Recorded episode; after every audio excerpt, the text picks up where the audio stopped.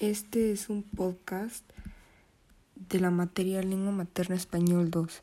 El tema que nos ocupa es el de los subgéneros musicales. Soy Camila Imes y hoy te hablaré del subgénero musical, música clásica.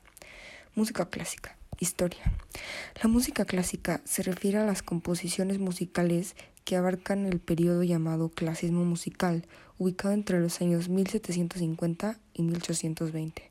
La música clásica nace como una forma de ruptura contra las reglas estrictas de la música barroca, que se caracterizaban por su estructura horizontal, donde varias melodías se sobreponían a la vez.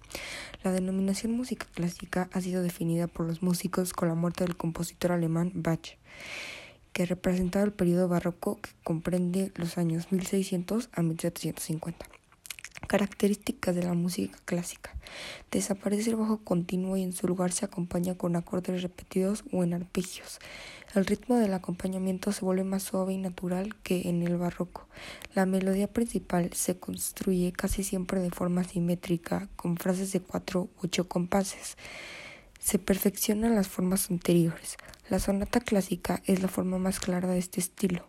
Los compositores intentan que las obras guarden las proporciones precisas sin que ningún fragmento destaque excesivamente.